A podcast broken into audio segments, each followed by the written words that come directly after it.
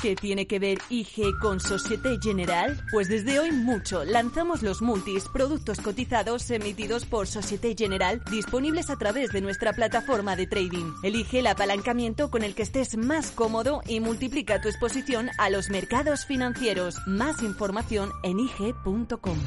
Los productos cotizados son instrumentos financieros complejos. Operar con estos productos implica un alto riesgo de perder el dinero rápidamente.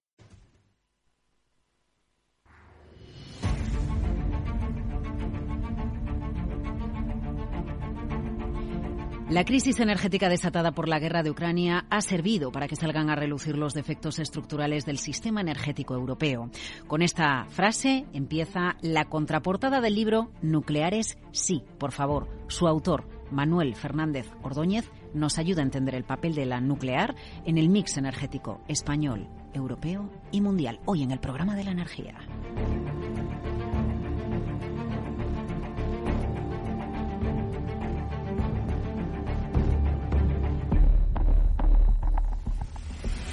El programa de la energía con Laura Blanco. En el año 88 la energía nuclear cubría el 40% de la demanda energética en España. Hoy es algo más del 20%. Una energía nuclear que, según los planes, a día de hoy irá desapareciendo paulatinamente de nuestro mix energético. En ese momento, ¿qué sucederá si no tenemos viento y sol suficiente o infraestructura suficiente para suplir con esas energías renovables la carencia de energía nuclear, tendremos que recurrir al gas para producir energía a través del ciclo combinado.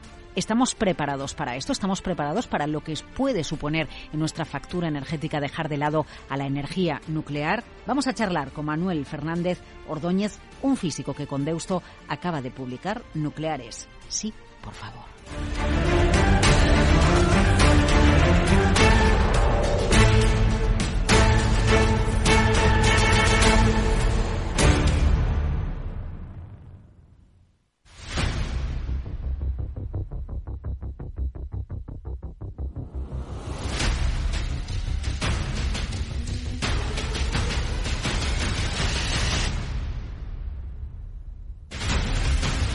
¿Por qué la energía nuclear es la energía del futuro? Este es el subtítulo del último libro que edita Deusto, centrado en la energía nuclear. Nucleares sí, por favor, es el título. Y el autor, el físico Manuel Fernández Ordóñez, que hoy les acompaña en el programa de la energía. Manuel, gracias por acompañarnos por unos minutos de su tiempo. ¿Qué tal? Gracias a ustedes. Eh, bueno, el, pretítulo del libro, el antetítulo es el libro que desmonta todos los mitos antinucleares, porque efectivamente hay mitos, muchos, sobre todo en contra de la energía nuclear, que además han arraigado. ¿eh? Sí, muchísimos. La energía nuclear ha sido víctima de décadas y décadas de discurso único en contra de la energía nuclear y bueno, pues al final en el imaginario social pues están imbuidas ¿no? en nuestras mentes pues todos esos mitos que no son ciertos, no, no se sustentan eh, en ninguna base científica y técnica, simplemente parte del relato. ¿no? Eh, claro, esto pasa como con las pérdidas en bolsa o los mercados, que en muchas ocasiones los sesgos provocan que recordemos más lo malo, es decir, las pérdidas que hemos tenido, que, que las ganancias. Parece que con la energía nuclear ha pasado algo así, ¿no? Episodios como Fukushima, como Chernóbil, han arraigado más en la opinión pública que las aportaciones positivas que tiene la energía nuclear. Bueno, nos decía el famoso psicólogo estadounidense Steve Pinker, nos dice que los seres humanos estamos especialmente programados, ¿no? Por decirlo de alguna manera, para prestar especial atención a las noticias negativas.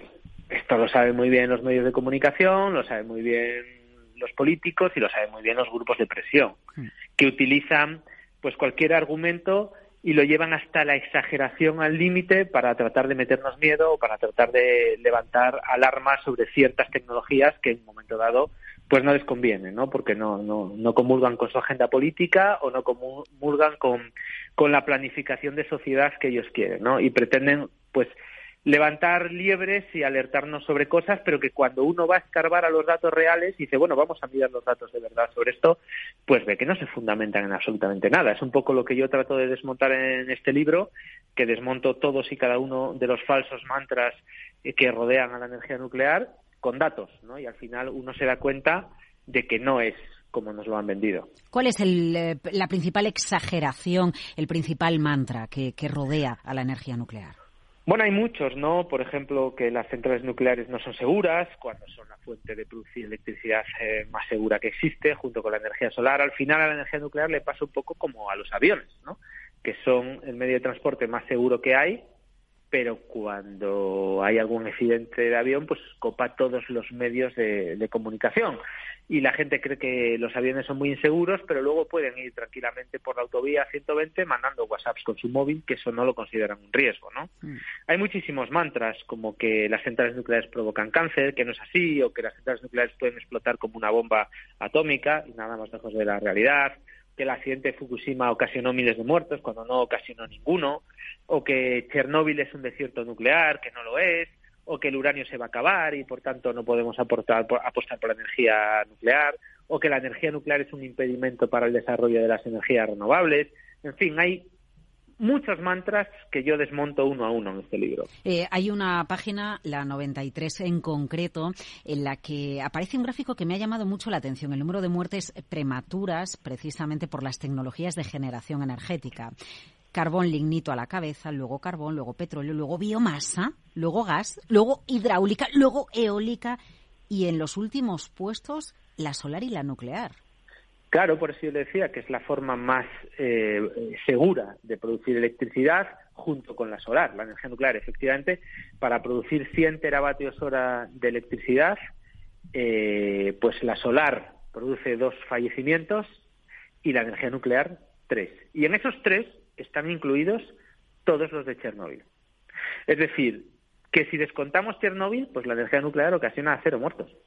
cero muertos en toda la historia y hemos tenido a lo largo de la historia, en los últimos 60 años, más de 600 reactores nucleares en el mundo. Llama muchísimo la atención que efectivamente el gas, para producir la misma cantidad de electricidad, produce casi 300 muertos, pero es que el carbón produce 3.000. O sea, hay millones de personas en el mundo que mueren cada año debido a los gases contaminantes que emite la combustión de las centrales de carbón y de gas pero no hay que irse muy lejos. En España mueren 8.000 personas al año, 8.000 personas al año de forma prematura por la combustión de gas y carbón. Eh, a usted, usted ha estado en Chernóbil, lo cuenta en el libro. ¿Cómo es aquello? ¿Cómo está? ¿Qué, qué, sabemos que nos ha contado eh, la, tele vía noticias o a través de las series? Hubo una de Netflix hace unos años, ¿no? Que nos acercó otra vez, revivió otra vez o nos hizo revivir otra vez eh, el, el accidente de Chernóbil. Mm. Bueno, Chernóbil fue un accidente nuclear gravísimo, en una central nuclear que jamás podría haber operado en Occidente, en una central nuclear mal diseñada, un reactor mal concebido, mal operado, sin ninguna cultura de seguridad, sin ningún organismo de regulador que velara por su seguridad y sobre todo era una central que operaba en un sistema totalmente totalitario donde no había cultura de seguridad y los operadores eran incapaces de cuestionar una orden directa de sus superiores, ¿no? Por la propia idiosincrasia mm. de los sistemas totalitarios.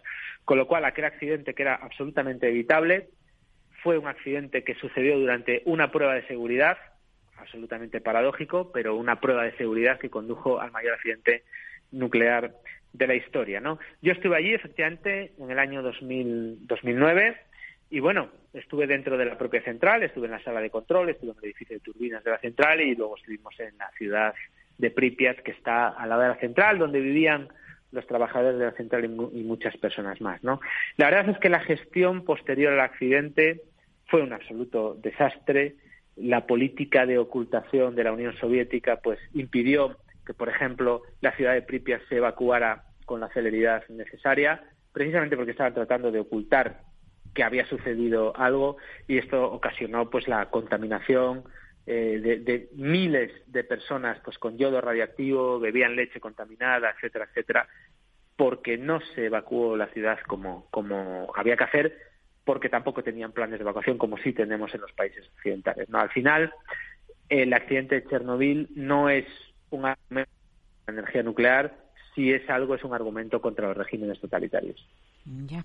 Em, a ver, la guerra en Ucrania es lo que es lo que vuelve a poner de manifiesto una realidad, la necesidad de, tener seguridad energética. Y esto es lo que quizás nos ha llevado en los últimos meses, Manuela, que Hablemos más de una energía nuclear que se había dejado de lado, que se había denostado completamente, pero creo que más en otros países, en Japón, acaban de alargar la vida de centrales nucleares que en un país como el nuestro, en España. Bueno, se había denostado, pero siempre estaba ahí. Es ese, ese amigo silencioso que tienes, que nunca sabes que está, pero en realidad es la base de nuestro sistema eléctrico, porque en España la energía nuclear proporciona más del 20% de la electricidad en nuestro país. Lo que pasa que el relato y el discurso político decidió efectivamente, como usted dice, dejarla de lado, que parece que no existe. Pero si no la tuviéramos, nos daríamos cuenta de manera inmediata. Cerrar las centrales nucleares en España, en lo que se traduciría de manera inmediata, sería en un aumento de los precios de la electricidad, en un aumento del consumo de combustibles fósiles, por tanto, en un aumento de las emisiones de gases de efecto invernadero, pagaríamos más por impuestos de CO2 y además desequilibraríamos enormemente nuestra balanza de pagos al tener que importar combustibles fósiles que no tenemos. Por tanto, no se nota que está, pero se nota muchísimo sin saberlo. Eh, bueno, llegó a ser, llegó a cubrir la energía nuclear en el año 88 el 40% de la demanda energética en España.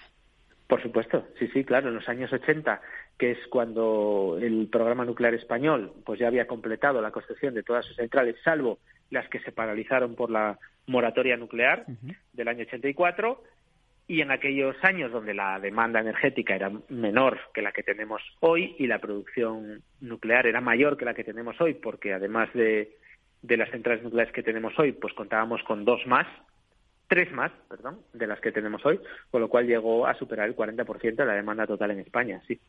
¿Cree usted que se va a prolongar la vida de los reactores nucleares que tenemos en España? Uno, ¿están en condiciones de poderse prolongar, eh, de poder prorrogar su vida útil? Y dos, ¿cree usted que se va a hacer? Bueno, si están en condiciones o no, el único organismo que tiene potestad de decirlo es el Consejo de Seguridad Nuclear, que es el único organismo que por ley tiene potestad para pronunciarse sobre la seguridad de centrales nucleares en España. Mm. Lo que sí le puedo decir es que las centrales nucleares españolas invierten cada, cada uno de los reactores de los siete que tenemos entre 30 y 40 millones de euros cada año en actualización de sistemas, equipos y componentes relacionados con la seguridad. Ahora mismo hay un calendario de cierre acordado entre los dueños de las centrales nucleares y el Gobierno de España, que tenían su programa electoral el cierre de las centrales nucleares. Existe un calendario que se ejecutará entre el año 2027 y 2035, de tal manera que en 2035 ya no tendremos ninguna central nuclear en España. Pero también es cierto que este calendario, que se recoge además en el Plan Nacional Integral de Energía y Clima del Gobierno de España, se redactó antes de la coyuntura internacional que estamos viviendo ahora. ¿no? Mm. Esta crisis energética que nos ha tocado vivir, esta, estos altísimos precios de la energía, tanto de la electricidad como del gas para calefacción y para la industria, pues al final lo que están ocasionando es una enorme inflación, una enorme pérdida de poder adquisitivo y que la pobreza energética se dispare. Por tanto, yo creo que nuestros políticos tienen que reevaluar la situación energética de acuerdo a la nueva coyuntura internacional y en esta coyuntura pues no tiene ningún sentido prescindir de una tecnología que produce el 20% de la energía en España y que además ayuda a abaratar los precios de la electricidad y además lo hace sin emitir gases de efecto invernadero. Todo va en la dirección de que las centrales nucleares españolas deberían seguir, pero como siempre se trata de una decisión política. Claro, eh, una energía nuclear que puede ir de la mano de la transición energética. Lo digo también porque eh, hace unos meses, cuando se abordó la taxonomía en la Unión Europea eh, y finalmente se incluyó a la energía nuclear, hubo muchas críticas en nuestro país al respecto. Bueno, hubo muchísimas críticas, pero nos estamos quedando solos en nuestra posición antinuclear. Al final, las críticas son fundamentalmente de Alemania y de España y de otros países pequeños, tipo Luxemburgo y Austria, que ni siquiera tienen centrales nucleares. ¿no? Al final, las voces críticas de España y Alemania se están quedando solas, ya no solo en el panorama europeo, sino en el panorama internacional, porque los principales países del mundo están construyendo y están apostando por las centrales nucleares, y ya no es que sean una herramienta óptima para la transición energética, es que no va a haber transición energética sin tecnología nuclear. Claro, porque la energía nuclear no emite CO2 y porque, como usted nos decía, si el 20%, más del 20% de la electricidad que ahora consumimos proviene de la generación nuclear, si de repente no tuviéramos ese 20-21%, tendríamos en días en los que no se den las condiciones eh, meteorológicas adecuadas de viento o de sol que recurrir al ciclo combinado. Claro, tenemos el caso de Japón, que es el caso paradigmático. Después del accidente de Fukushima en el año 2011, ellos cerraron casi todas las centrales nucleares, salvo algún reactor, perdieron 24 puntos. La, energía nuclear en Japón era el 26% de toda su electricidad. Del 26 bajaron al 2% y esos 24 puntos que perdieron de electricidad nuclear los subieron de combustibles fósiles, gas y carbón. Es decir, no se sustituyeron las energías, la energía nuclear, los reactores nucleares no se sustituyeron por energías renovables como el relato nos pretende hacer creer que vamos a cerrar las centrales nucleares y las vamos a cambiar por energías renovables. No es así. No ha sido así en Alemania, no ha sido así en Japón y tampoco va a ser así aquí. Y en Europa, si me permite que le diga, en Europa la energía nuclear produce el 25% de la electricidad de toda Europa, pero es que produce el 50% de la electricidad libre de emisiones de CO2.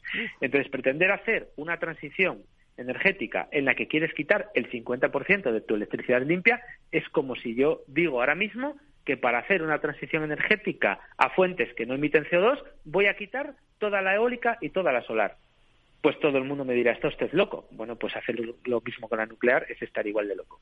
Eh, la seguridad a un lado, los residuos al otro. Me llama la atención uno de los datos que usted ofrece en este libro, Nucleares, sí, por favor, editado por Deusto. Eh, el volumen reducido de residuos. Un kilo de combustible de uranio proporciona la misma energía que 200.000 kilos de madera. Exacto, exacto. Eh, la electricidad que en un país avanzado como España podemos consumir usted y yo durante toda nuestra vida, 80, 85 años de vida, si lo hacemos con uranio, ese uranio ocupa mm, un vaso de chupito. Ese es el volumen. Y por tanto, como ese es el volumen de combustible, ese es el volumen de residuos. De tal manera que todos los residuos de todas las centrales nucleares de España, desde que empezaron su operación hace 40 años, caben todos en un campo de fútbol. Ese es el volumen de residuos. Eh, la clave es cómo almacenar esos residuos, porque usted antes decía, bueno, es como el, amigo, ¿cómo decía? El amigo silencioso, ¿no? Eh, claro, em, el 20%, 21% de nuestra energía en España es nuclear, es el 50% de la energía que no emite CO2 en toda la Unión Europea, aunque no queramos, estamos utilizando energía nuclear. La clave es el tratamiento que se le da a esos residuos que genera el uso de la nuclear. Sí, los residuos radiactivos, la industria nuclear los genera y los gestiona de manera absolutamente excelente. Tengan en cuenta que la industria nuclear es la única que gestiona la totalidad de los residuos que produce. Es la única industria en el mundo que hace lo mismo. Una central nuclear que se quiera construir necesita, antes de obtener los permisos de construcción, tener un plan de qué va a hacer con los residuos durante toda la vida de la planta, después de la vida de la planta e incluso el desmantelamiento de la planta, antes de poder empezar a construirla. Eso no hay ninguna otra industria que lo haga, ¿no? El resto de industrias pues se caracterizan pues por tirar los residuos, por ejemplo, a la atmósfera y así tenemos el problema que tenemos. Eh, ¿Cómo se tiene que almacenar un residuo nuclear para que no haya riesgo? ¿Eso de que envolverlo en cobre, a qué profundidad? Cuéntenos. Sí, bueno, los residuos lo que la gente considera por residuo radiactivo, en realidad es el combustible gastado que sale del reactor nuclear, porque residuos radiactivos hay muchos y de muchos tipos, ¿vale? Pero digamos que los más peligrosos son los residuos radiactivos de alta actividad, que fundamentalmente es el combustible de uranio que se saca del reactor. Ese combustible, primeramente, lo que tiene es mucho calor, porque una central nuclear, conceptualmente, es una instalación muy sencilla. Simplemente producimos calor, con ese calor hervimos agua, producimos vapor y con el vapor movemos una turbina. Ya está, no hay más, tan sencillo como eso. Lo que diferencia una central nuclear de una central de gas o una central de carbón es la manera en la que calentamos el agua. En las otras quemamos carbón o quemamos gas para hervir agua y aquí lo que hacemos es que utilizamos la energía que está contenida dentro de los núcleos de uranio, que cuando se fisionan producen mucho calor. Cuando yo saco el combustible del reactor sigue produciendo una determinada cantidad de calor. Entonces, durante unos años, cuatro, cinco, seis años, yo lo dejo dentro de una piscina de agua para que se vaya enfriando.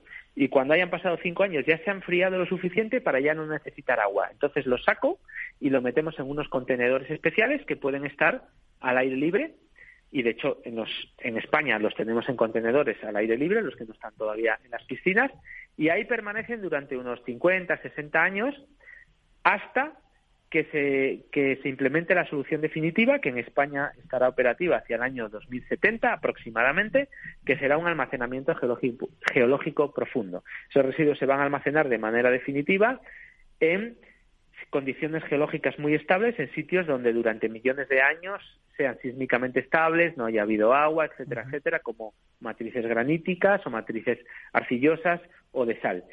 Y lo que usted me comentaba, bueno, pues hay una tecnología que es los combustible, el combustible se mete en unos contenedores especiales de cobre porque se deforma y no se oxida nunca, luego se rodean de una arcilla especial que se llama bentonita y luego se mete en una matriz rocosa y ahí ese cementerio nuclear se clausura y ya está, y para siempre, no tiene ningún coste después de que se clausure. Es una, una cosa que la gente tampoco suele entender. Dice, bueno, si los residuos viven 5.000 años o 10.000 años, eso habrá que vigilarlo 10.000 años. No, no. En el momento en el que el almacenamiento geológico profundo se clausura, eso ya no tiene ningún coste. Eh, bueno, y una cosita más muy rápidamente.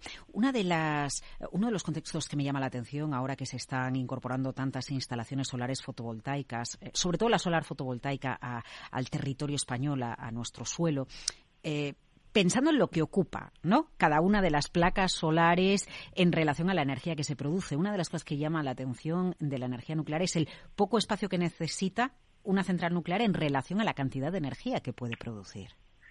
Claro, este es el concepto de densidad energética que comentaba usted antes cuando decía que un kilo de uranio equivale a 200.000 kilos de madera. La energía nuclear tiene una densidad energética enorme, lo cual quiere decir que puedes producir muchísima energía hmm con un impacto muy reducido sobre el suelo, ¿no? ocupando muy poco sitio. Haciendo el símil, yo lo, hago en el libro, si nosotros quisiéramos producir toda la electricidad que consume la Comunidad de Madrid en un año, en un año, necesitaríamos talar todos los bosques de la Comunidad de Madrid, todos, dejar todo Madrid sin árboles, y aún así no te alcanzaría. Pero el problema es, ¿y al año siguiente qué haces? Cuando ya no tienes árboles para cortar.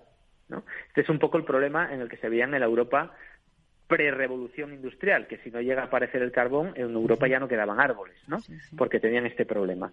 Bueno, pues ese es el concepto de densidad energética. Al final, efectivamente, una planta nuclear que ocupa, pues, un polígono industrial de tamaño pequeño, pues es capaz de producir la electricidad que consumen pues millones y millones y millones de habitantes. Si nosotros queremos hacer esto con energías que tienen una densidad energética mucho menor, como puede ser la solar o puede ser la eólica, pues lo que necesitamos es muchísimo más espacio, muchísima más superficie.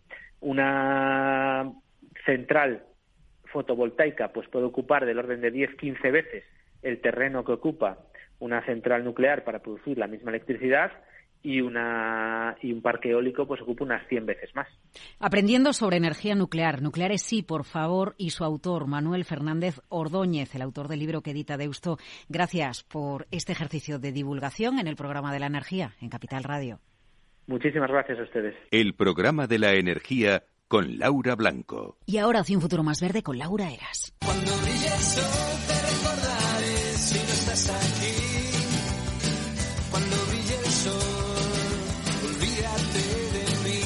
Cada vez son más las empresas que cogen el tren hacia la energía solar fotovoltaica con el objetivo de ser energéticamente más eficientes. Entre ellas, Mercadona, que refuerza su compromiso con la energía fotovoltaica y prevé invertir 60 millones en esta cuestión durante todo este año para aumentar su capacidad de generación de energías renovables. La previsión es tener más de 350 tiendas con paneles solares en sus cubiertas este año, pero claro, por si todavía no queda del todo aclarado, vamos a aterrizarlo más. ¿Por qué el autoconsumo es positivo?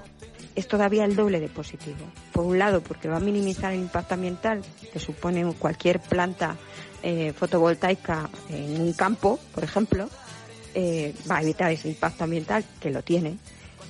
Y por otro lado, porque no requiere de una construcción extra, está aprovechando una construcción que ya existe que son los tejados de sus centros, de sus tiendas, etc. Es decir, queramos o no, está fomentando incluso esa economía circular al no requerir de unas construcciones añadidas. Hablamos con May López, directora de Empresas por la Movilidad Sostenible. Y por último, en un caso práctico, una tienda de Mercadona con paneles solares ahorra aproximadamente un 20% de, de su consumo energético anual respecto a una tienda sin energía fotovoltaica instalada. Ir hacia la neutralidad es posible.